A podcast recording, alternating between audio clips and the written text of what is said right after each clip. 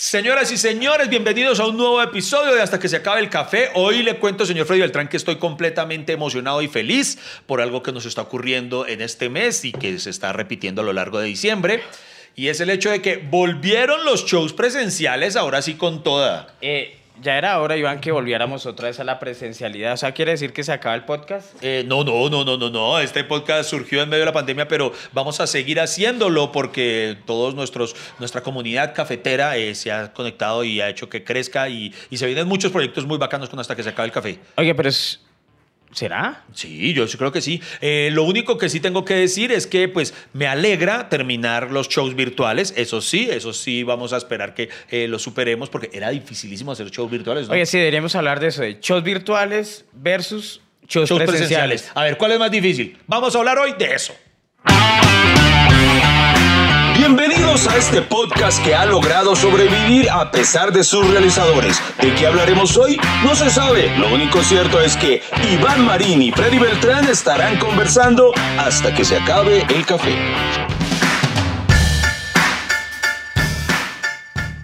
Bueno, bienvenidos a todos los escuchas que siempre nos han acompañado el día de hoy. Como se dan cuenta, mucha gente dice, ay, pero ustedes hacen un podcast que se llama Hasta que se acabe el café, pero ni siquiera toman café. Entonces, ¿qué cree que tomamos? Entonces, por eso tocó servirlo en vivo y si ve que Ah, sí, sí, sí, regó. Yo no quise decir nada, pero regó. mientras lo servía, regó el café Freddy Beltrán. Pero bueno, eso es lo bonito para que vean que este podcast eh, no se edita, salvo un par de ocasiones en las que hemos necesitado hacerlo. Eh, eh, pero no, estamos contentos de verdad de, de- de cómo ha crecido este, este podcast. Y, Estamos a punto de llegar a los 10 mil seguidores en YouTube. ay, Dios mío, eso ayuden, súmense. Estamos, estamos llegando casi a los 20 mil en Spotify. Donde más nos escuchan es en Spotify. En Spotify, eh, un saludo a todas las personas que, que nos tienen toda la paciencia necesaria cuando Freddy Beltrán la caga con el audio y dice. Usted siempre, usted Iván tiene esa maña de echarle la culpa a todos los demás. Pero ha Por mejorado, ejemplo, en ha los, mejorado. a- ahora que soy miembro oficial de los concejales eh, y me, ya me dieron carné. Sí, eh, sí. Y no de vacunación, carne, carne y- oficial. y me di cuenta que usted todo le echaba la culpa a Oscar. Siempre esas tengo- consultas, Oscar, sie- siempre, tiene tengo como... a quien culpar. pero, pero hoy vamos a hablar de un tema y es que sí, hoy vamos a hablar de shows difíciles que hemos tenido. Miren, hay comediantes hipócritas, falsos, que van a decir, no, es que yo nunca he tenido un show malo, yo siempre donde me paro la reviento duro.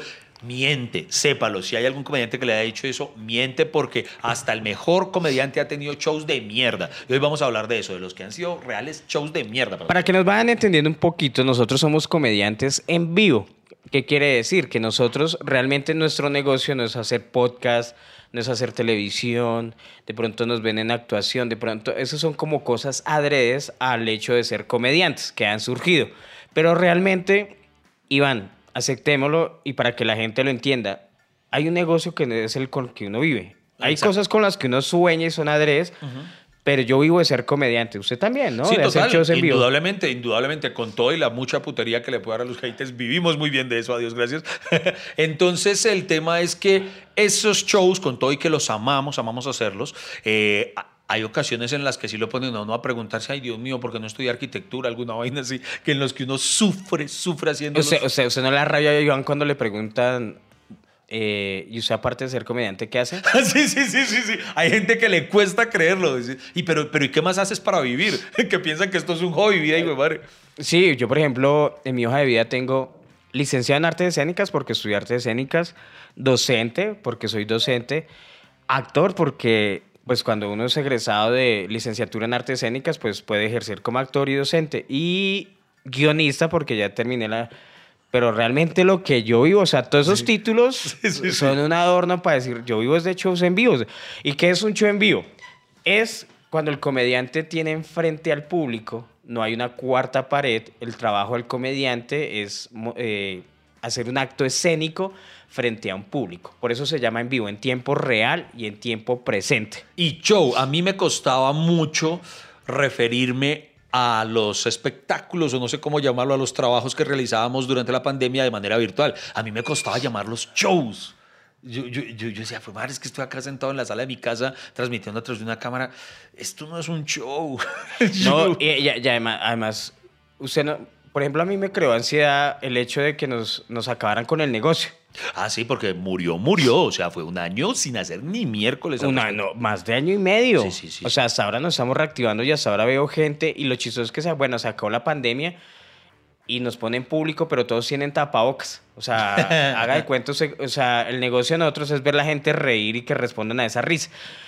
Y como no teníamos ese negocio, pues surgió otro y fueron los eventos virtuales. Yo Sí, no sé si alguno de ustedes tuvo eventos virtuales eh, de empresas, ¿cierto? Que querían, pues obviamente, eh, seguir conectados con su audiencia, con su público.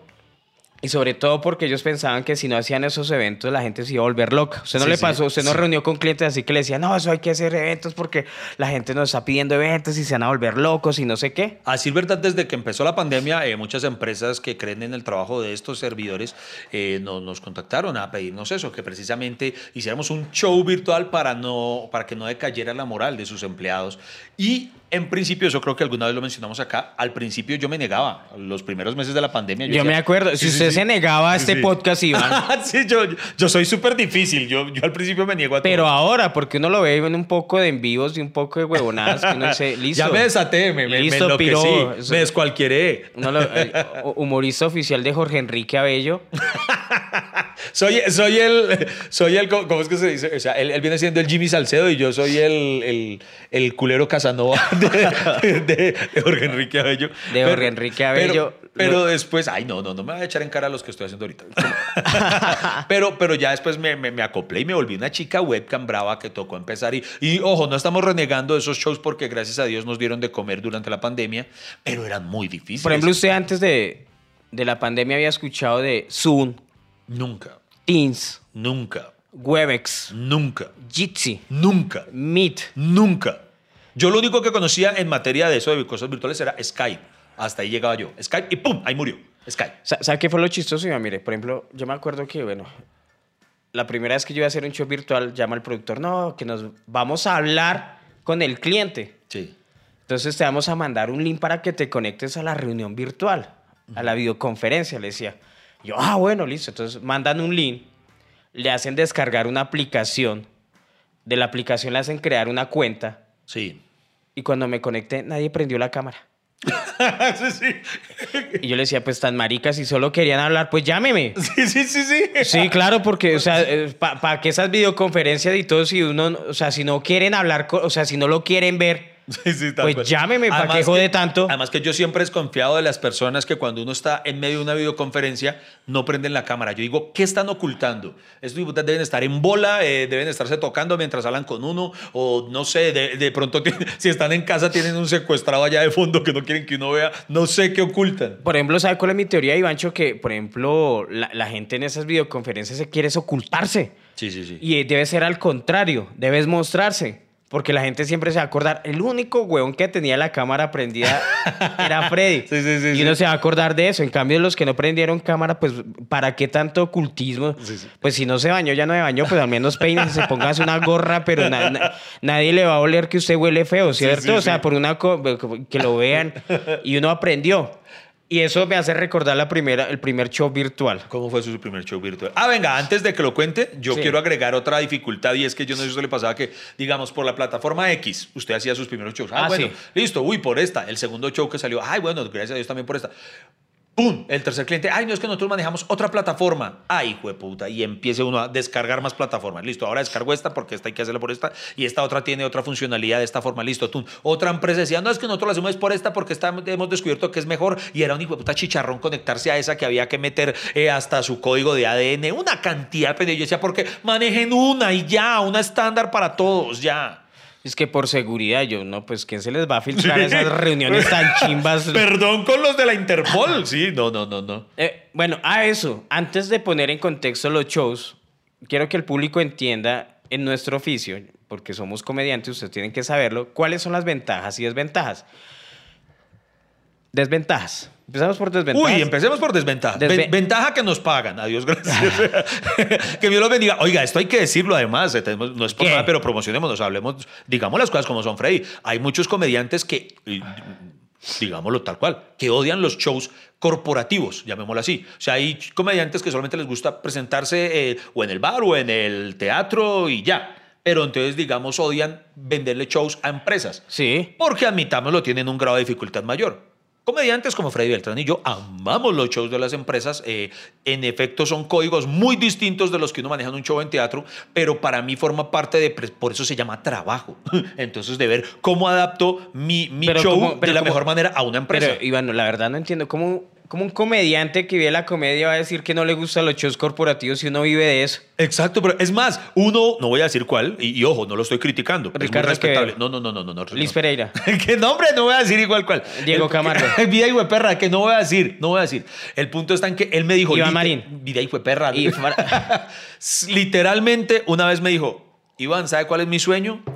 Que llegue el día en el que yo no necesite hacer ningún show virtual. Digo, ningún show corporativo.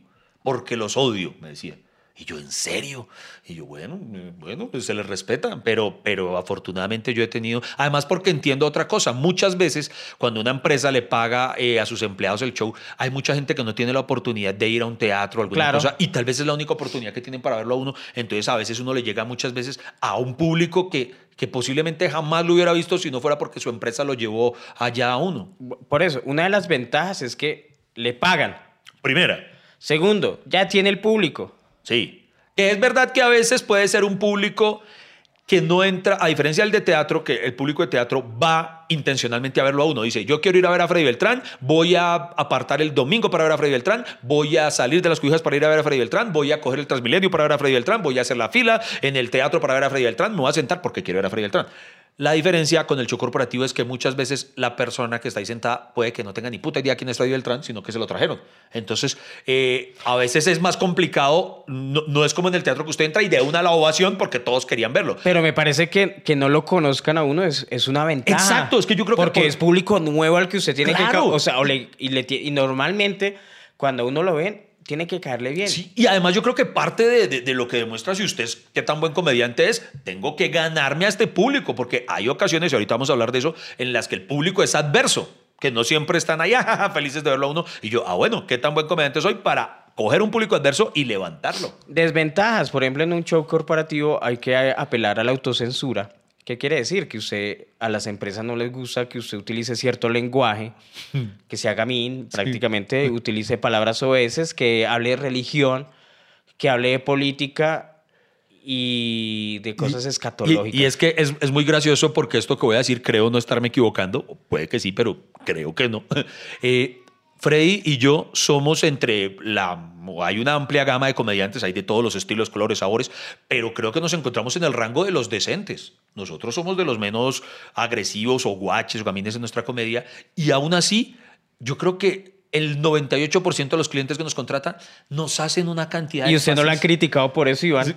Sí. Por ejemplo, Sí. a mí me escriben, manes, uy, a mí me gustaba cuando Freddy era, usaba comedia ñera. Sí, sí, sí, sí. Ay, que es que Ahora se ha vuelto todo rosa. Usted no es contestatario, que no. Y yo, pero, pero si puedo hacer reír sin necesidad de tener que estar lanzando insultos, ¿por qué lo voy a hacer? Y, No y- es comedia rosa, sino es que uno madura, es diferente hablar, o sea, el mismo léxico y el mismo lenguaje a los 20 años no puede ser el mismo a los 40. Es más, es preocupante que usted siga haciendo la misma mierda Exacto. 20 años después. Tal cual. Hay chistes que yo inventé cuando estaba empezando esto hace 18 años que yo hoy en día los veo y digo, marica, ¿yo cómo era capaz de decir eso? Eh, Claro. eh, pero entonces a lo que vamos es que, por ejemplo, eso que dice Freddy es muy cierto. No le ha pasado a sus clientes, hermano, que, ah, lo que yo decía, con todo y que somos decentes, el 98% de los clientes nos hacen un énfasis, por favor, mucho cuidado en el lenguaje. Y nosotros, tranquilos, nosotros pues, sabemos de esto y, entendemos, es obvio, que no le vamos a hacer el mismo show eh, que hacemos en el teatro, se lo vamos a modificar a su empresa de una manera mucho más corporativa. Pero aún así nos hacen esta, no le pasa a mí, me cuando, por favor, mira, solo tenemos un par de recomendaciones.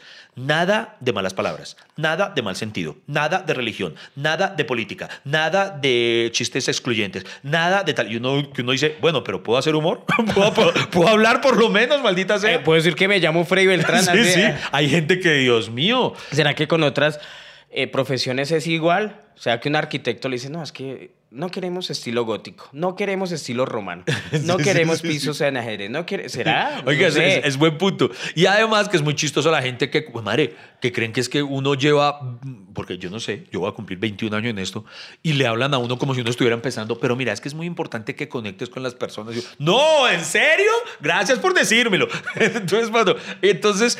A ah, se, le, ha pasado que en esos shows le dicen, eh, puedes nombrar a los departamentos y le mandan un listado con el organigrama que uno acaba el show y...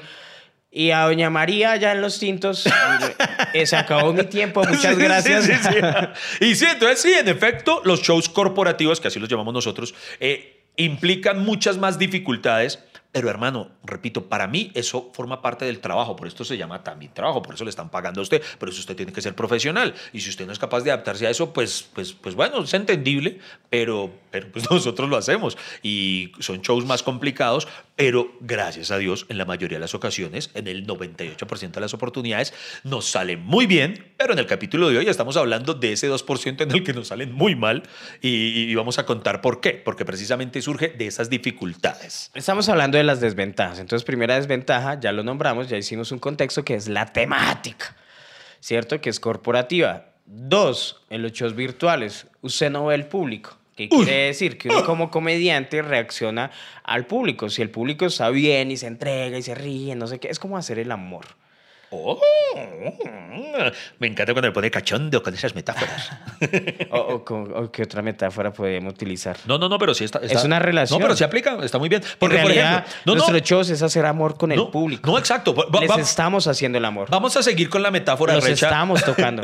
la, la metáfora recha que plantea Freddy es muy a propósito, porque, por ejemplo, cuando uno está en un show en vivo, con público, cuando decimos en vivo nos referimos a público, uno, algo de lo bonito que tiene la comedia es que usted inmediatamente estando sobre el escenario sabe si el show está saliendo bien o mal.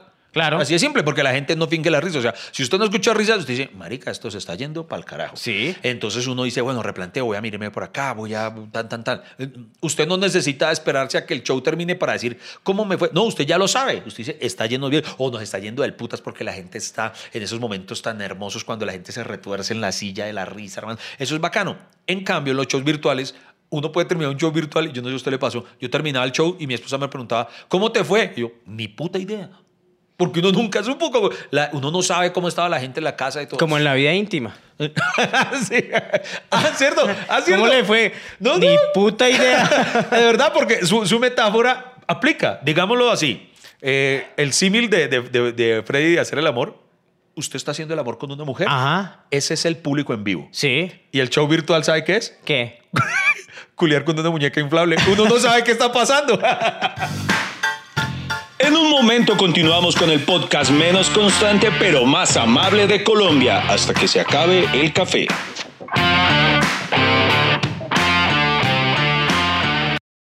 Bueno, Iván, bueno, continuemos. Pero le ha pasado. Ah, no, otra, Entonces, otra, desventaja, ¿cierto? No ve el público. No sabe. No sabe la reacción, no sabe cómo le fue, cómo no.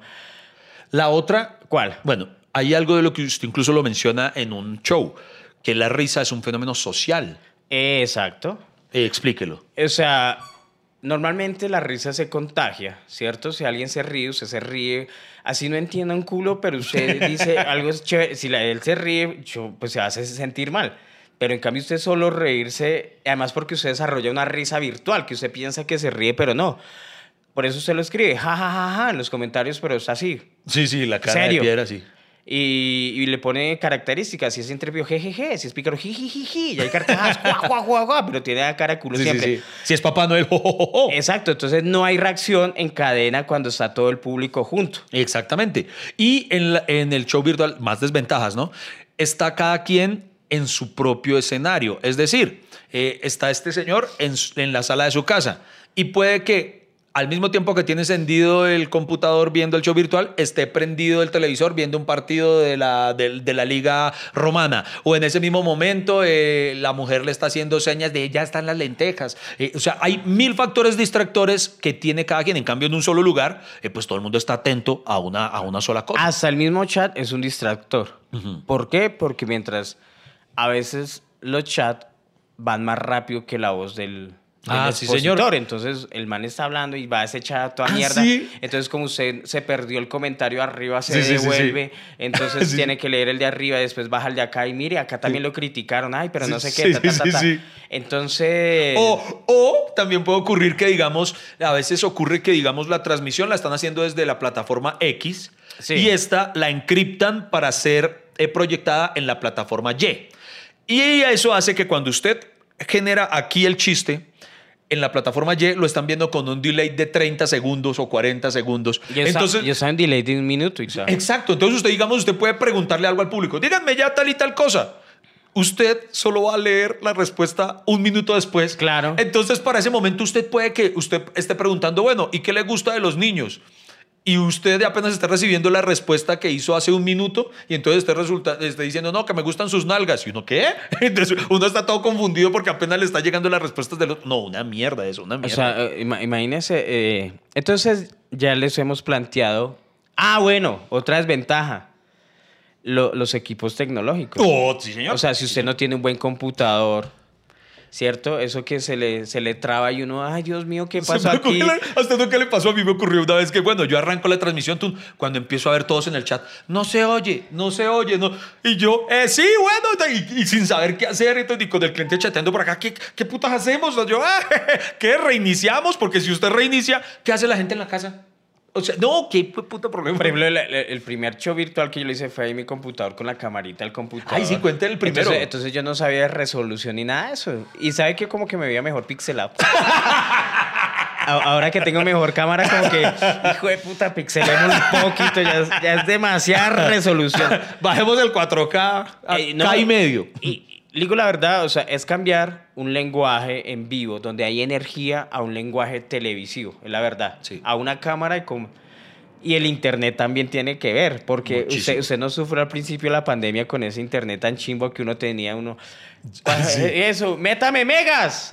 Así, Y será que le meto 5 megas más, no sé qué megas más. Bueno, entonces pusimos un plan chimba que funcionaba igual que lo que teníamos anterior. Es que eso era lo chanda, que uno Sí. pagaba más plan, pero como que funcionaba lo mismo. Sí, sí, sí. Entonces, miren todas las desventajas que le hemos dicho ahora sí para llegar a los shows. Y el primero que yo hice fue por Teams. Ok. Entonces me dicen, no, Frey, bueno, entonces Hay unos, que sola- conectes". hay unos que escuchan teens y solamente se refieren a, a una categoría en las páginas porno, pero no, eso es otra cosa. Ah, bueno, ahí- No. hasta ahí no tengo tanta información. Pero bueno, entonces yo le digo a la gente, tal, bueno, entonces conectémonos en Teams. Y yo me conecto. Esperaban, era una reunión empresarial. Y eso, el, el momento lúdico. Tan, tan, tan, tan, el payasito. tan, tan, tan, tan, tan, tan. Era un tipo de público que eran solo gerentes, ¿cierto? Cierta telefónica, sí, Ajá. así tal, entonces estaban ahí conectados. Ok. Esperaban 100 personas, iban. Ajá. Y empiezan a conectarse 150, Oh, bien. 200. Upa. Llegaron 500 personas. O sea, Eso colapsa. quintuplicó. O sea, usted se convirtió en el Jesse Uribe de, de, de la comedia en ese momento. No sé, pero esa plataforma no aguantó, entonces conectaba cada rato. Hijo de madre.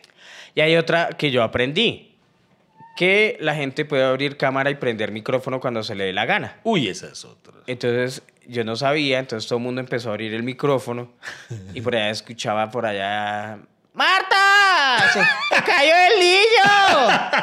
¡Oiga! ¡Ya sé qué! Y "Eh, apaguen el micrófono, apaguen el micrófono. Y como que se conectó la, la, la competencia porque empezaron a sabotear todo lado. Entonces yo estaba ahí reuni- Entonces yo, yo como que armé el espectro, ¿no? Espectacu- eh, Entonces puse el, el, el, el- computador ahí, la camarita, al fondo puse como una tela negra como para darle... Como para que no se viera la casa así toda fea y el Sí, sí, sí. desorden y todo. Y entonces, y la lucecita así y todo. Y, y ahí conectado y uno así. O sea, como, como, como la cámara congelada y Sí, todo. sí, sí, sí, sí. Y uno, ah, güey, pucha. Y no dejaron hacer show. No hijo de. Esa es otra. A veces no, No, dejan hacer- dejaron, no hice nada. Y a veces no dejan hacer show, pero ni siquiera de, con mala intención, sino que, por ejemplo, eh, ocurrió mucho que una empresa organizaba su gran evento de fin de año, eh, sobre todo el año pasado, hacia noviembre, diciembre del 2020, entonces de manera virtual. Entonces una empresa que tenía eh, su sección de bingos y no sé qué, entonces uno iba en el intermedio o lo que fuera. Entonces usted empezaba el show y la gente solo le importaba el puto bingo. Entonces ahí en el chat y todos, ah, muy chévere, pero ¿y el bingo? ¿Y el bingo? ¿Y el bingo? Y, uno sentía que lo ignoraban uno, pero venga que yo estoy haciendo chistoso mientras tanto. ¿Y el bingo? ¿Y el bingo? No, pero pongan el bingo. Ay, Dios mío. O el que se acaba de conectar. Ya se acabó el bingo. ¿Y ese quién es? Sí, sí, sí, sí, sí, sí. ¿Cómo fue su primer show virtual? Mi primer show virtual que debo admitir, y yo creo que también lo conté alguna oportunidad, tuvo mucho que ver, mucha injerencia del señor Freddy Beltrán, que como desde el principio sí se mandó a hacerlos, entonces me, me animó a, a- a hacerlo. Y, y creo que, no, yo afortunadamente, como Freddy Beltrán fue mi conejillo de indias para cuando yo incursioné, ya, ya tenía toda la experiencia que usted me heredó, entonces, entonces afortunadamente no, no tuve ese problema, no. Pero ahora yo, yo, quiero, yo quiero tornar la conversación hacia lo complicados que también pueden ser en algunos momentos los shows presenciales. Hemos tenido shows muy difíciles, pero sin decir que, pues, eh, ay, no, se están lavando las manos y sobre todo el Freddy que me echó al principio la culpa. ¿Qué? es que uno ¿De siempre culpa a los demás. Pero admitámoslo, suele ocurrir y no me refiero a nosotros, sino a todos los comediantes en general. Muchas veces el show no sale bien y honestamente puede no ser culpa del comediante, sino del contexto.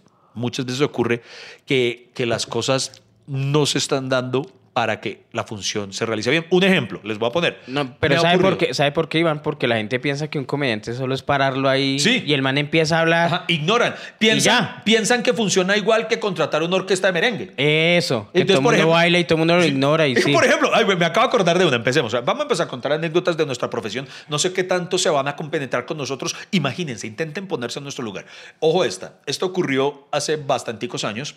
Eh, yo formaba parte de un grupo, de, un programa radial que se llamaba La Escalera, eh, liderado por Guillermo Díaz Salamanca. Había un show que teníamos como programa que se llamaba el Show de la Escalera y constaba de eh, la apertura la hacían dos amigos míos trovadores. Después iba Guillermo Díaz Salamanca con su show de humor político de imitaciones y cerraba yo con una pequeña rutina de stand-up. Entonces, eh, los trovadores y yo solíamos ir a hacer la avanzada de, de- de- para ver todo lo técnico. Entonces, cuando no teníamos área técnica, nosotros, nosotros mismos éramos los técnicos. Entonces, en una ocasión, esto ocurrió en Barranquilla. No, no, no, van- no se van a emputar conmigo y decir, ah, che, nos van a echar la culpa a los costeños. Esto ocurrió en Barranquilla, ¿qué le vamos a hacer? ¿Qué le pasó? Llegamos los trovadores y yo a mirar el, el escenario. espacio, sí. Y hermano, está la tarima, o sea, donde ubicaron la tarima, frente a la tarima, estaban unas vigas. Sí. O sea, pero, pero que obstruían todo. O sea, si usted se paraba en la tarima, lo único que usted veía eran vigas. Ajá. Entonces nosotros miramos esa mierda y nosotros mm, le decimos a, a los, de la- a los del montaje, oigan, es que hay un problema. Eh, pues es que pusieron la tarima frente a las vigas. Y ellos, ajá, ¿y cuál es el problema? Nosotros, pues que no tenemos contacto con el público.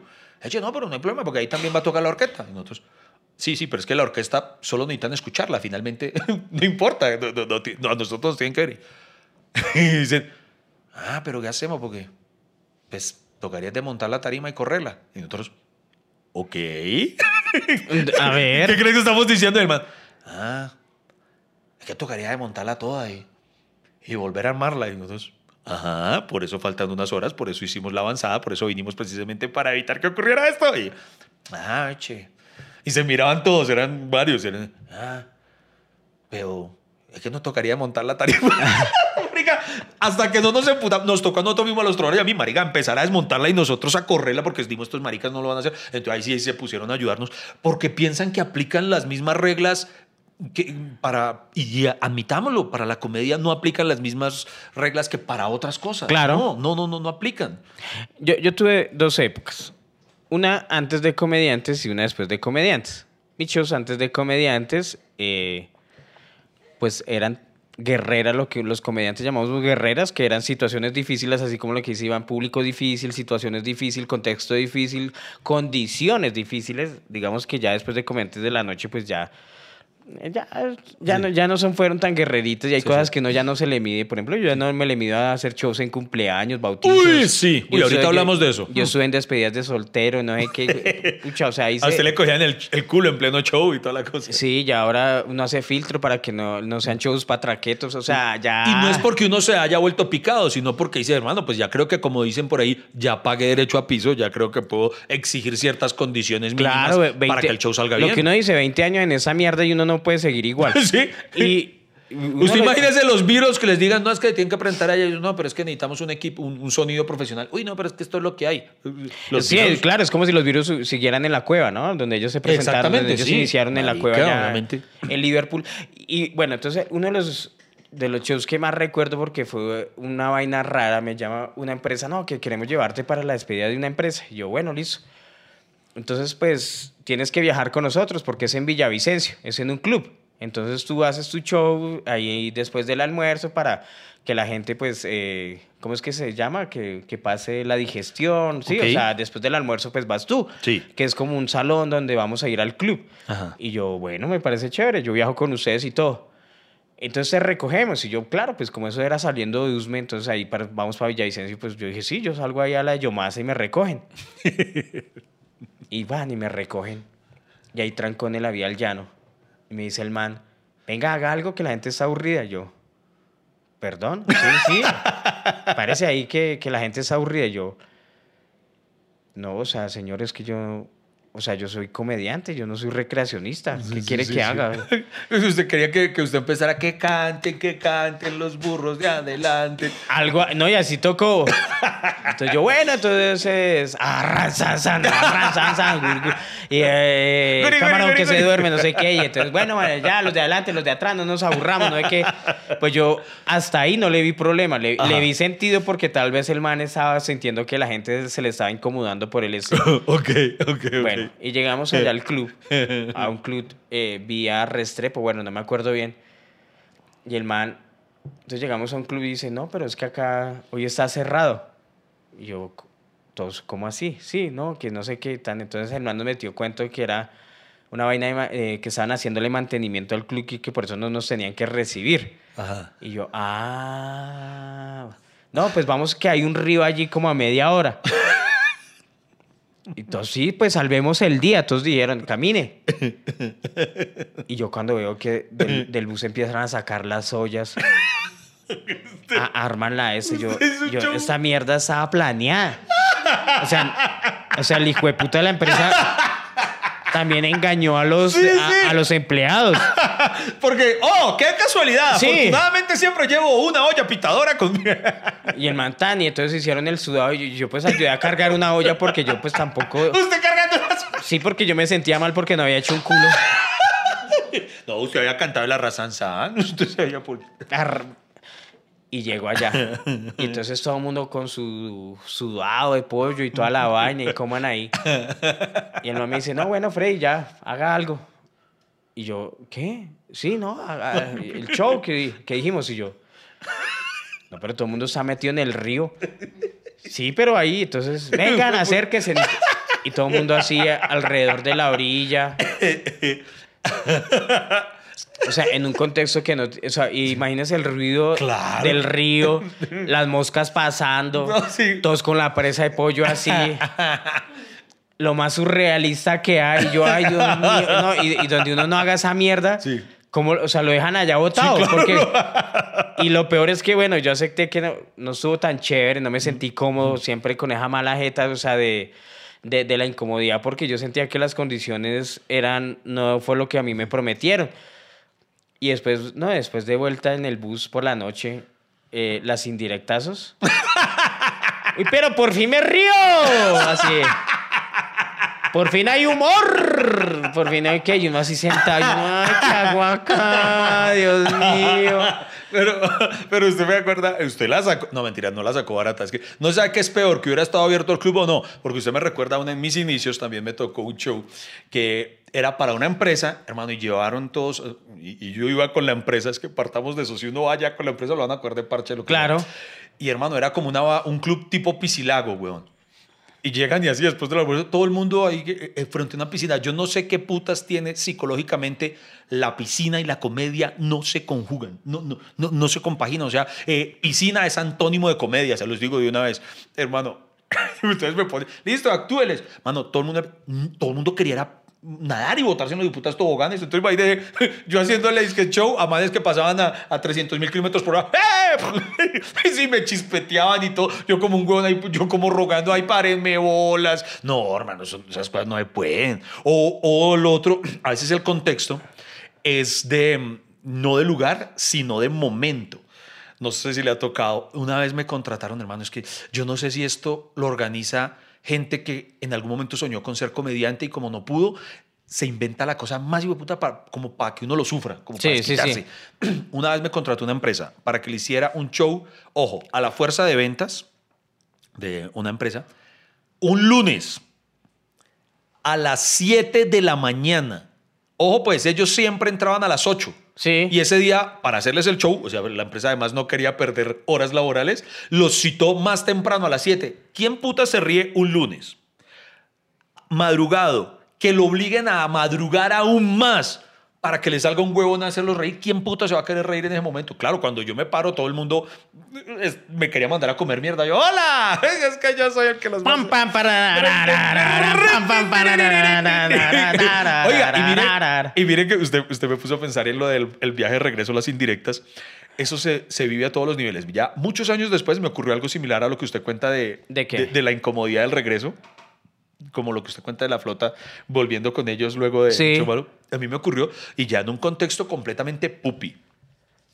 Una empresa me Oye, contrató. Para usted, ¿cuáles son los peores shows? O sea, gente fuerza de ventas, plebe Sí, sí. O, o pupis. No, pupis. Los pupis son mucho más difíciles. ¿Y porque, qué público Uy, tan? porque la gente pupi como que, ojo, me, me quiero reír, eso sí, sin, sin que se me marquen mucho las líneas de expresión. Uy, una manera esa gente.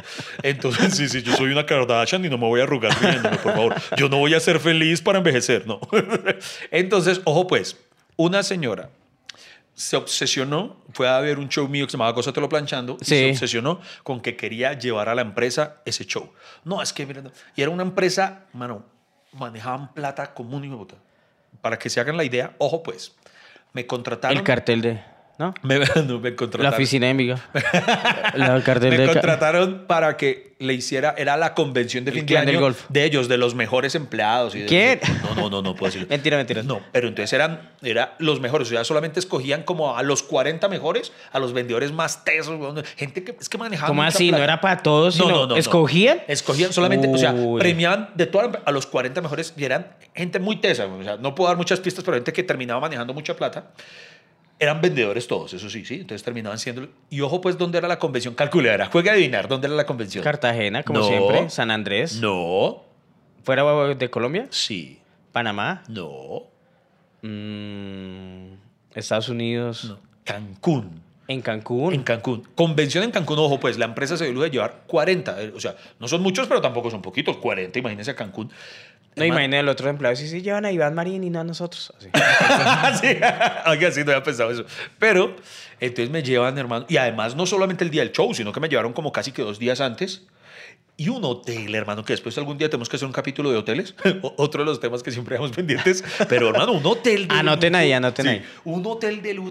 Y, hermano, y yo le decía a ella, mira, yo no te recomiendo Gózatelo Planchando. Ah, mira, vuelve y juégalo de los contextos. Yo le decía, Gózatelo Planchando es un show que funciona mucho con harto público, porque la gente se contagia del cantar. Para quienes de pronto conocen mi show, Gózatelo Planchando, que tiene música. Entonces yo le decía, mira, ese show no es para poquita gente. Para ese show te recomiendo porque carajo. decía, No, no, no, es que yo vi, yo vi Gózatelo Planchando y yo quiero ver Gózatelo Planchando y yo quiero ver Gózatelo Planchando. Y yo, ok. Y entonces fui allá y en efecto, como yo sabía, Gózatelo Planchando no funcionó. No funcionó en ese contexto ni por pupis y porque eran poquitos. O sea, es un show. No, no funcionaba el contexto, hermano. Entonces el punto está en que fracasé rotundamente, muy bien pago, en Cancún. Y yo me regresaba en el vuelo con ellos. Ay, qué incómodo. Entonces, qué incómodo. Todo el vuelo así como ustedes. ¿y ¿Cuánto le habrán pagado por estar acá? y yo así, yo me ponía unos audífonos, yo no quiero que nadie me reconozca eso, marica. Yo, yo puta, llegamos al aeropuerto, pues la, la van que nos llevaba to- todos juntos y yo callaba por allá, marica. Y dijo que yo, "Ah, es que voy por un café. Yo me quería ir lejos. Yo me quería ir en la bodega de carga, marica. Yo decía, horrible, horrible eso. No, no, no. Y Claro. ahí aprendí, ahí aprendí la lección. Yo a un cliente le digo, o sea, yo le suelo, yo tengo un pool de, de shows, de distintos shows, de acuerdo a, a cosas, y le recomiendo a un cliente, dime para qué tipo de, cuál es el público, tan, tan. Eh, me dicen, y yo, ah, bueno, entonces te recomiendo tal show. Si se empecinan en, no, es que yo quiero tal, y yo sé que ese show no funciona, prefiero dejar pasar el show y decir, no, mira, eh, muchas gracias por pensar en mí, pero, pero no, porque ya si no se van a usted se ha de uno. usted se ha rechazado clientes que le, Sí, sí, sí. que le usted le aconseja y le dicen, Sí, no, sí, sí, he rechazado no, porque yo digo, no me gustaría estar ahí. Exacto, porque ya he pasado por. Ya uno sabe cuando algo va a fracasar. Uno dice, no, esto no debería hacerlo así. Entonces eh, ya. y me da cuenta ahorro que eso. entre más pero le pongan a usted, yo siento que va a fracasar. Sí, sí, sí, sí, sí. Pero sabes que no digas eso. Pero mira, lo que pasa es que, eh, o sea, cuando ya le empiezan a decir hasta Mm. Sí. cómo vestirse, Sí, uy, sí, sí, sí. eh, o sea, que, ¿y Y a qué ver- tal si te afeitas? ¿Y, y qué tal si te... eh, si usted se ha dado un cuenta- cambio de piel, alguna mierda así. cambio de piel. Una mierda así y uno, no, gracias, hasta luego. Y usted se da cuenta que muchas veces, porque esta es otra que ocurre, que a veces uno tiene un show súper exitoso, que todo el mundo se cagó de la risa, pero, no sé, a, a la gerente de recursos humanos le ofendió tal chiste, entonces dice, el show fue una mierda, no me parece sinceramente que... Ah, sí, pero señora, todo el mundo se rió. Y no, no, no, me parece que, que no cumplió con los protocolos. Uy, una cantidad de cosas. El, eh, eh, ya que hablaba de incómodos, una vez hice un show para un pueblito que se llama Santa María Boyacá. Antes de Comediantes de la Noche, que eso queda en la mierda por allá en el eh, Garagoa, Boyacá, bueno, todos esos pueblos que queda, ¿cierto? Como a este lado de las represas. Y eso es pasando pues, eh, túneles, túneles, túneles, eso es lejos, como a seis horas de Bogotá. Y es un pueblito raro. Porque usted llega y son solo casas, pero de mil millones, dos mil millones. Y uno, es, como Ah, de esme- juepucha. es como de esmeralderos. Ah, caramba. Iban a estrenar un, un balneario, porque entonces construyeron un balneario al lado del río, que es la quebrada más pura de Colombia, que es agua cristalina y no sé qué. Vea, pues. Entonces que me, me dijeron, bueno, Freddy, lo vamos a contratar para llevar allá. Y llegó todo el pueblo por la noche a reunirse allá al balneario. Y bueno, Freddy, hágale. Y no, esos boyacos eran pero difíciles, Dios mío. Cuando uno tiene un show en vivo, entonces uno prueba, pues, como ve familias, uno va con lo decente. Cuando no se ríen, pues uno le mete un Hay poquito que de picante. guachadita, guachadita. Cuando ya uno se porta como un gamen, como un hijo de madre, y ahí medio soltaron. Entonces yo dije, no, aquí es como, toca es como ponerse medio gamín. Sí. Con lo escatológico, vamos con lo guerrero que, que uno sabe que es efectivo. Y acabé el show. Y claro, los que me llevaron todos incómodos porque no fue muy chévere. Eh, bueno, Freddy, entonces, ¿lo llevamos al hotel? Sí. Bueno, vamos. Eh, recuerde, Freddy, ¿no? La- aquí solo sale un bus a las 7 de la mañana. Por favor, que esté a las seis y media. bueno, listo. Y me dejaron en el hotel.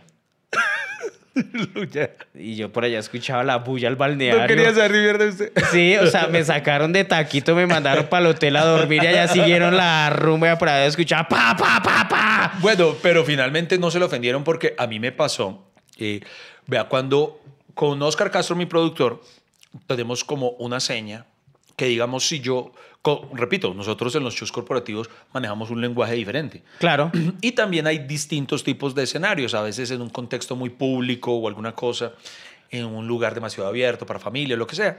Entonces, digamos, si por X o Y motivo puede ocurrir que yo esté en pleno show y el cliente de pronto le incomode algo que yo haya dicho o algo y se acerca, entonces suele ser el protocolo que se acerca a Oscar, a mi productor, y le dice, le puedes decir a Iván tal vez que le baje un poquito a, mm, a la gaminada, lo que Sí, sea. sí, sí, sí. Entonces Oscar me hace la seña. Si yo veo que Oscar me hace esa seña, yo ya digo, ah, pucha, tengo que pasarlo al nivel de censura Disney. Yo digo, listo, voy a hacer un show Disney. Pues. Entonces cambio, reseteo y pum. Entonces para que, para que funcione bien. O sea, digamos, la gente puede estar riendo, pero si hubo algo que al cliente no le gustó. Pero usted sí le han pedido eso, que le baje la caminada. Muy pocas veces, pero repito, como alguna vez me pasó, entonces con Oscar eh, A mí me pasa lo contrario. ¿Qué tal si hace reír más? O sea, ¿qué, qué tal si se vuelve más gaminada? No, no, pero ojo pues a, a lo que va con la anécdota. ¿Qué? Entonces cuando Oscar, me repito, muy pocas veces me ocurre, muy pocas veces. Si Oscar me hace la seña... Ayer. no, no. Yo, yo, yo veo la seña y digo, uy, le bajo dos rayitas. Listo. En una oportunidad en Popayán, ay, hay que decirlo, eh, no vamos a decir el punto exacto, pero fue en Popayán, en un centro comercial. Es de las poquísimas veces en las que he terminado o hemos terminado mutuamente emputados el cliente conmigo. Hermano, porque eh, desde el principio me dijeron, mira, por favor, es un show súper familiar, súper no me haz de cuenta que esto es cristiano, haz de cuenta que te las vas a presentar a solo testigos de Jehová, no sé, una cosa. Entonces yo, vamos a un show blanquito. Y Claro. me subí, mano, por Dios santo, blanquito el show. Porque lo he dicho, podemos hacerlo completamente blanco. Entonces yo me subo tan, estoy haciendo el show blanco, mano, blanco. Cuando Oscar me hace la seña Disney. Y entonces yo, ¿cómo así? Pero si ya lo estoy haciendo blanco, ¿qué más le bajo? O sea, porque yo, yo si, si yo lo hubiera estado haciendo normal y me hace la seña, yo sé a dónde le bajo. Claro. Pero ya lo estaba haciendo allá abajo y me hace la seña y yo, entonces yo empiezo a decir, ¿pero qué dije mal? Yo no lograba entender y procesar qué era lo que, lo que les había parecido fuerte. Entonces, hermano, entonces en ese momento se disparó una paranoia en mi cabeza que yo, mientras iba hablando, iba tres frases adelante pensando, ¿cómo digo esto? ¿Será que esto le va a parecer malo? Yo sin... Entonces, hermano, el show se fue para la mierda porque yo empecé a hablar Marica, yo parecía era del club de Nubeluz. ¿Cómo están, amiguitos? Les voy a decir una cosita para que por favor no se me ofendan, pero ustedes tienen que... Entonces, claro, la gente de repente, porque la gente venía cagada la risa. Claro. ¡Pum! Y de repente yo, entonces la gente como que... Y entonces yo dije... ¿Qué le pasó? Sí. Sí, ¿qué le pasó a este man? Entonces yo me estaba yendo ya como un imbécil en el escenario, como si se me hubiera olvidado todo. Y yo- era, y era solo el cliente. era, era solo el cliente. el que- El público estaba bien. El público estaba dichoso. Entonces, ¿por qué no se conforman con eso? Iván? Cierto, mano, no lo entiendo. Entonces ya en un punto, entonces, ojo, pues, para poder seguir, yo dije, estoy quedando como un imbécil acá, porque, porque hermano, yo no sabía qué decir, qué pudiera vender. Entonces yo, yo empecé a mamar gallo intencionalmente. Eh, digamos, mm, si voy a rematar diciendo nalgas, yo decía, señoras y señores, acá me habría referido a una parte anatómica que se encuentra en la parte posterior de nosotros, pero... Usted han empezó a hecho- mamarse Sí, gallo, sí. empecé a mamar gallo con que, pero es que, señores, me acaban de regañar y yo empecé a decirle al público, necesito su complicidad. Yo entiendo que ustedes sienten que yo cambié mi forma de hablar, pero es que me dijeron que yo estaba muy gamín y acá solo viene gente decente. Empiezo a molestar y entonces la gente misma empieza a decirme, no, no, hágale, ¿cómo está? Hágale, no, le damos permiso. Y ¡Hágale, hijo de puta! Así. Entonces la clienta se emputó más conmigo que porque es que la delaté en que ella me había censurado. Y entonces me bajó el show y estaba indignada. ¿Cómo me echa el público encima? Que yo, pero señora, yo no. No, mano, y eso terminamos de un agarrado. Bueno, yo nunca nos agarramos verbalmente, pero yo me fui. Pero entonces todo se lo decía a Oscar. Le digo a Oscar. ¿Y, a Oscar y cuántos tiros le pegaron en Popayán? no, no, no, no. La Fuente Mundial dice, fue solo, solo, es, pues, dos señoras en realidad, hay que decirlo, dos señoras que me imagino que al sol de hoy me odian, pero todo el mundo estaba feliz, hermano. Y esas dos señoras, hermano, y yo no sé hasta el sol de hoy. No, no Le- le- ¿Sabe cuál es mi percepción, Iván? Que esos son malos jefes. Porque Sí. aparte de dirigir la empresa, quieren dirigir cómo piensan los demás. Exactamente. Y si ella piensa que eso es morboso, eh, mal lenguaje, no sé qué, Sí. quiere que sus empleados también piensen igual. Sí, señor. Digo yo. Sí, sí, sí, tal cual. Digo yo. Tal ¿Sí o no? Sí, sí, en Tal efecto. cual. Eso, es, eh, eso, eso es difícil con esos No le, clientes. impier- no le importa que sus empleados o sus clientes se diviertan, sino que lo que digan le guste a ella misma. Y a- además, normalmente cuando uno lo contratan, uno hace reuniones y le dicen cómo es el show. Entonces uno le explica, este show es así, hablo de eso, hablo de lo otro, es un humor muy blanco, no sé qué, ta, ta, ta. Y después al aire, no, pero es que la gente, entonces, pero, pero yo les dije lo que iba a hacer. ¡Ay! O sea, hay- a veces hay que sacrificar humor para quedar bien. ¿Por qué? Porque no van a decir, uy, Freddy Beltrán es el gamín, no, sino el comediante Sí. que llevó tal empresa es un gamín. Y, y ya, pues uno se zafa de esa responsabilidad. Pero, pero además porque uno carga responsabilidad de otros comediantes que han Ah, ido. sí, hay Les que de pronto- explico, ay, es que acá vino tal persona y eso se le sentó en las piernas al gerente. Y eso, Dios mío, se comió la secretaria y fue pucha. Y uno, Pasa, sí, pasa, pero yo pasa. no soy así. Sí, sí, no soy- Oiga, ya me acabo eh, de acordar cuando, cuando me bajo del show, yo todo en puta, yo diciendo Oscar, pero esta señora, ¿qué le pasa? Porque repito, nunca nos agarramos ella y yo como tal, sino que sé que ella no le gustó mi show. O sea, cuando yo me bajé del escenario, ella y yo ni nos cruzamos. ¿sí? Ella prefirió no ir a hablar conmigo y yo preferí no ir a hablar con ella. y ya. Pero está Entonces, emputada, sí. Sí, está emputada. Oscar fue el que me dijo, no, la señora está muy molesta. que no sé qué. Y entonces yo le decía, Oscar, ¿pero qué fue? Yo le dije, a ver, ¿en qué punto fue que ella fue a decirte, no, que le baje? estaba precisamente haciendo Gózatelo planchando. Eh, el show, ¿sí te acuerdas de Gózate? Sí, sí, Hay una parte en la que yo hago un chiste. Gózatelo planchando es un show en el que yo analizo y le doy un, otro un doble contexto a, a ciertas letras populares, a ciertas canciones. Y la señora se alarmó porque hay una canción, creo que se llama Garibaldi el grupo, mm, sí, si no estoy mal, se llama Garibaldi, que la canción se llama Que te la pongo, que te la pongo, que te la pongo, que te la pongo, te la pongo ya. Entonces yo digo, que Pero usted escogió mal show porque, digamos, son versiones de canciones que Pero sexualizan, no, ¿no? exacto, pues sexualizan, pero yo le tengo una versión suave a ese show. O sea, tengo una forma de decirlo de manera livianita No que se divertir sino toda la el amor, familia. ¿sí? Eh, sí, no, de alguna forma. Sí, o sea, de una manera diplomática y me ha funcionado porque ese show, además, creo que siempre, casi siempre, el 80% de las veces que me han contratado en un centro comercial, hago ese show. Porque precisamente esa versión sé que funciona así. Entonces, cuando, cuando yo dije a la señora, cuando termina la canción digamos, ya no me acuerdo, hace rato no hago el show, pero digamos que yo decía como, ¿qué es eso de que te la pongo? Y que te la pongo ya. Eh, así. Y que la señora, porque yo dije que te la pongo, le había parecido esa vaina, la vaina más pornográfica del mundo, que como habían traído a Don Gediondo aquí prácticamente. No, no, no, no, no, no, hermano, qué cosa tan impresionante. Con, con un saludo a Pedrito Don Gediondo. Pero no, imagínese, hermano. Ok, pero ¿sabe qué? Para rematar, todo artista tiene una historia traqueta. Ah, bueno, eh, sí, sí, sí. Eso. Cuando me refiero a una historia traqueta, no es que seamos traquetos, Sí, sino sí. que le hemos hecho un show a un traqueto. ¡Ey! El tinto no se acaba. ¿Para dónde va? Quédese con nosotros hasta que se acabe el café. Bueno, Iván Marín, póngale cuidado. A ver. Cuente- hay- hay- quiero hacer una pequeña corrección. A mí, eso sí es verdad, eh, a la gran mayoría de humoristas en este país nos ha tocado en algún momento, pero debo decir, yo me he salvado. Tengo muchas anécdotas muy bacanas que pues Pero no le he hecho a traquetos. no, no me, me- me he salvado. Sí me han buscado, sí me han buscado, pero es muy fácil identificarlos cuando son, suena chistoso que lo diga, cuando son sinceros en la procedencia de sus dineros.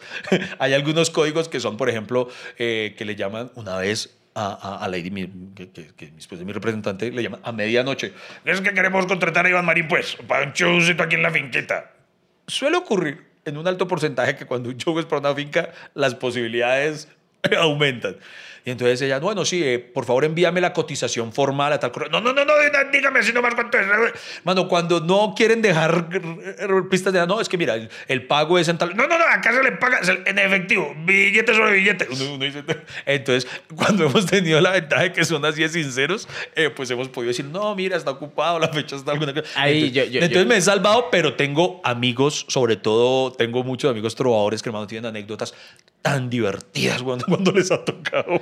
Yo, le- yo- yo le conté la, la vez que me escribió Fritanga. sí, sí. Yo le, yo, pero en come- cuéntele a la gente, póngale en contexto para que sepa de qué, sea, de qué está hablando. En Comediantes de la Noche yo hice una rutina hablando de Fritanga, en que yo me burlaba de los alias de los criminales colombianos. Pero ojo, alias Fritanga fue un criminal al que detuvieron en medio de su boda, que fue una celebración en una isla privada, una cosa súper ostentosa. Era el matrimonio, Exacto. sí. Y esa Y- fue la rutina que hizo Y Freddy. entonces yo hice una rutina sobre, sobre ese hecho porque la verdad como la rezaron era algo muy chistoso. sí, sí, sí. Y entonces eso salió al aire en Comediantes de la Noche. Y un día me llega el spam de mi correo. Eh, cárcel no sé qué. Y yo, ahí. Entonces cuando, eh, hola Freddy, soy admirador tuyo, no sé qué, vi la rutina que hiciste sobre Fritanga, me gustó mucho, qué bacano, no sé qué, y cuando haga otra fiesta, pues lo invito y yo. Y yo, ay, marica. Y yo, claro, yo decía, la envidia mía era porque no nos invitaron. Sí, sí. Pues que la verdad, Sí, se le dicen, hay una fiesta gratis en el Caribe y usted va a poner de marica decir, ay, de pronto será un traqueto, ¿no? Marica, ¿no? Pues, Oiga, y eso me podía pensar. Una vez sí me salvé fue, yo terminé un show en un casino y eso que entonces a veces, antes cuando se podía, pues eh, me tomaba fotos con las personas y toda la cosa. Entonces- Ahora ya no, ya es una diva o qué? No, no, pero pues ahora por el distanciamiento social y todo, pues uno, uno, uno- le toca a uno más malito, digamos. Es menos no por cosa de uno, sino pues por las circunstancias. El punto está en que entonces la, la gente tomando esa foto y entonces hay un man que, además un man que durante todo el show fue súper participativo, de esos que, además... de- Mamones, sí, de sí, que sí. le- ¡Ah! Es que lo que dice, eso es así, sí señor, eso es así. Así todo, y yo, eh, bueno, folclórico el señor, pero ya. está.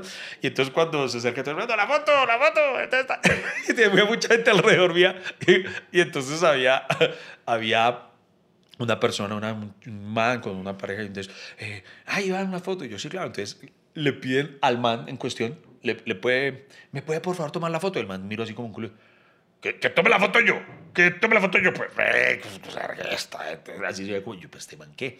Y entonces después cuando él les toma la foto, no muy contento de estarla tomando, y entonces después él se, eh, acto seguido, él les dijo a ellos, tómame la foto a mí, y se sienta, y entonces me empieza a hablar y me, y me empieza a decir, y entonces, ¿qué papito? Que, oiga, que arranque íbamos ahorita y me hace una fiesta ahí en la finquita, y yo arranca, arranca, pues, va- llama un par de chimbitas, weón, y tal, y yo, ay, señor, tan ama, no, pero es que, ah, la- y entonces le- la otra persona le tomó la foto mientras hablábamos, entonces le entrega el celular y mira la foto y no le gustó, y yo, porque esta mierda foto, no, no, no, tómela bien, tómela bien, y me dice así zurro, dice, puta, para mandar a quebrarlo, ¿sí o no? Que no? Y yo, yo, ¡ah!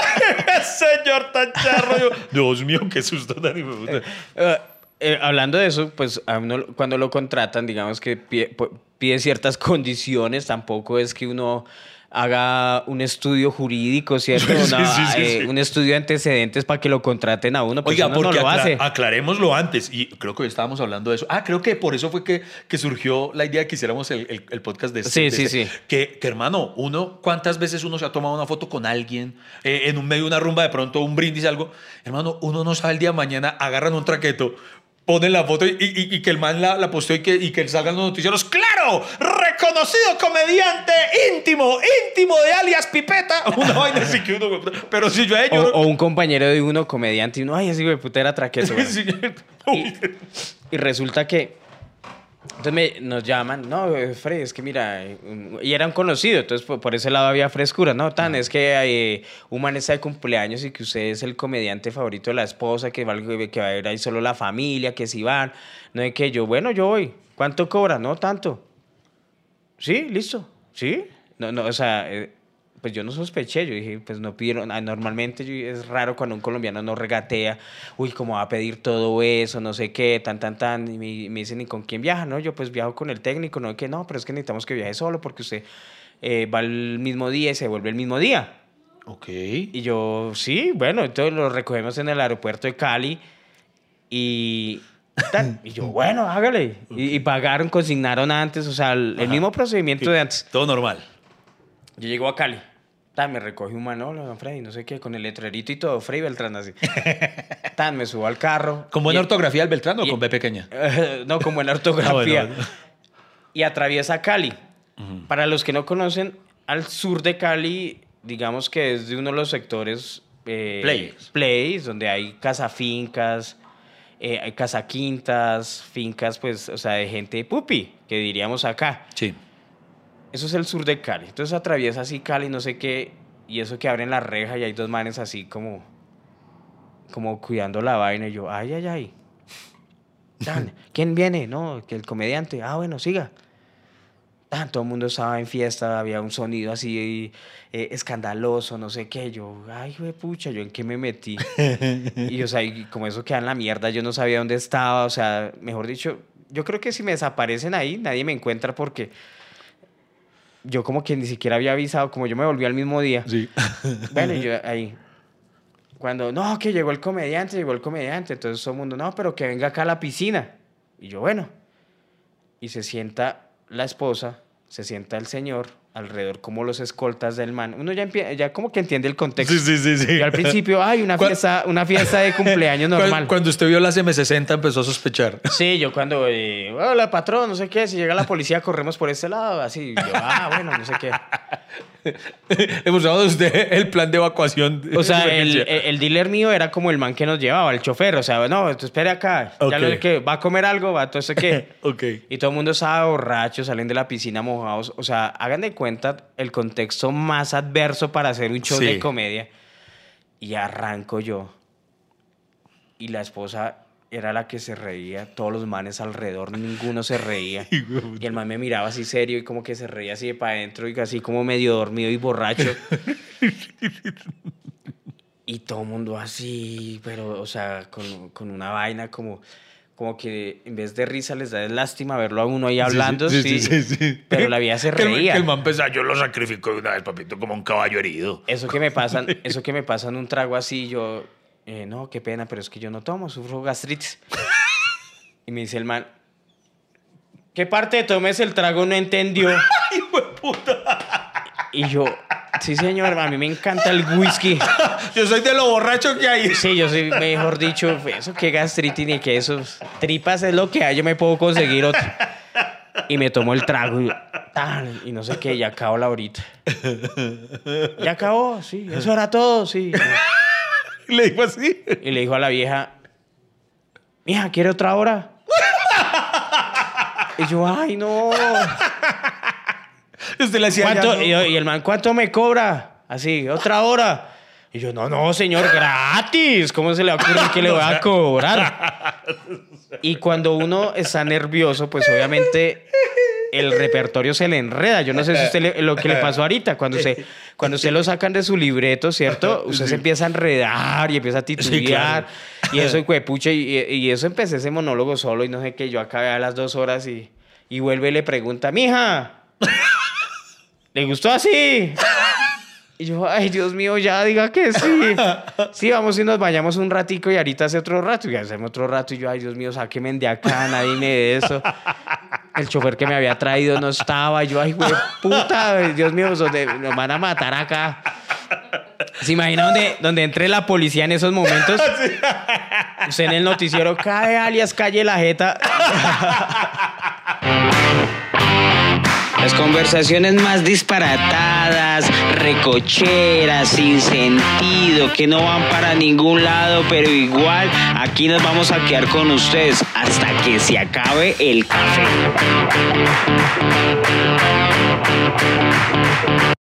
Bueno, Iván Marín. Qué buena historia, María. No, y eso que eh, eh, tenemos que hacer. Sumen a la lista de pendientes. Otro, como les digo, tengo muchos amigos que, que, que sí, para que, eh, sobre todo en mis épocas de. Yo viví varios años en Medellín, entonces tengo amigos que, tienen, que sí les tocó. Además, les tocó. fueron- La- la- la fue- época del La época narcotráfico. del narcotráfico bravo y que eran humoristas ya posicionados en la época brava del narcotráfico. Y hermano, historias así Pero, que, o sea, que da risa escucharlas, pero que vivirlas, me Claro. imagino el terror tan hijo de puta. Pero imagínense que en ese tiempo, o sea, hoy en día critican, por ejemplo, que muchos futbolistas, artistas, eh, los veían con narcotraficantes y eso. Pero usted dígale a un Pablo Escobar que no sea su Exacto, amigo. Sí, exacto. Que le digan, es que yo quiero lo que. que- que- Diga- usted, ¿qué, qué parte de tomas el whisky no? Dígale a un González Gacha, ¿no? Yo, ¿Qué me va a tomar fotos con usted? ¿Qué le pasa así? Sí, sí, sí. Y, sí, eh, y eh, bueno, y eso que en el tiempo no había Instagram ni nada de eso. Imagínese, si hay gente que lo putea a uno por X o Y motivo que uno no se tomó una foto. Imagínese, usted dígale no un traqueto a tomarse la foto. No, yo sí. Y donde ese mame vuelva a llamar del cumpleaños de Cali, uy, yo. Imagínese, no, casado. Y eso que tengo, ¿Qué, qué? tengo historias de despedidas de soltero, de, No, es que de este- shows este- guerreros. esto- no, eso también se han quedado varias. O sea, esto también da para una segunda parte, así como, como dijimos. Oh, ¿Nos hacemos una segunda? ¿Nos Yo creo que hay que hacer una segunda parte. ¿Les claro. gustaría? Cuéntenos ahí si les gustaría una segunda parte de Shows Guerreros, porque si aún tenemos anécdotas, hay anécdotas por contar para que vean que no todo es, no, no, como dicen, no todo es camino de rosas en, este, en esta profesión. No, señores. Y saben que lo que estamos haciendo en este podcast es como, como jugar a la memoria y, y creo que eso se, se nos volvió como nuestra, como, ¿cómo es que se llama? Nuestra bitácora, nuestro Sí. diario. Oiga, sí. Y esas historias no le habíamos contado a nadie. Entonces háganme un favor, no las compartan. Exacto, o sea, solamente entre nosotros. Si alguien, si quieren compartirlas, no las cuenten ustedes, invítenlos a que escuchen eh, hasta que se acabe el café en Spotify, en Deezer, en Apple Podcast o en el canal de YouTube. Eh, recuerden también seguirnos en Twitter y en Instagram, eh, nuestras redes independientes de hasta que se acabe el café, que ahí compartimos de vez en cuando cosillas. Y en serio que se vienen cosas si, bravas. Y si nos quieren contratar, ya saben nuestras condiciones. Sí, ya, ya, ya saben, de verdad. Entonces nos vemos en una próxima entrega hasta que se acabe el café con más shows adversos. Se les quiere. Queridos cafeteros, ha sido todo por hoy. Muchísimas gracias por acompañarnos y escucharnos. Nos vemos en una próxima hasta que se acabe el café.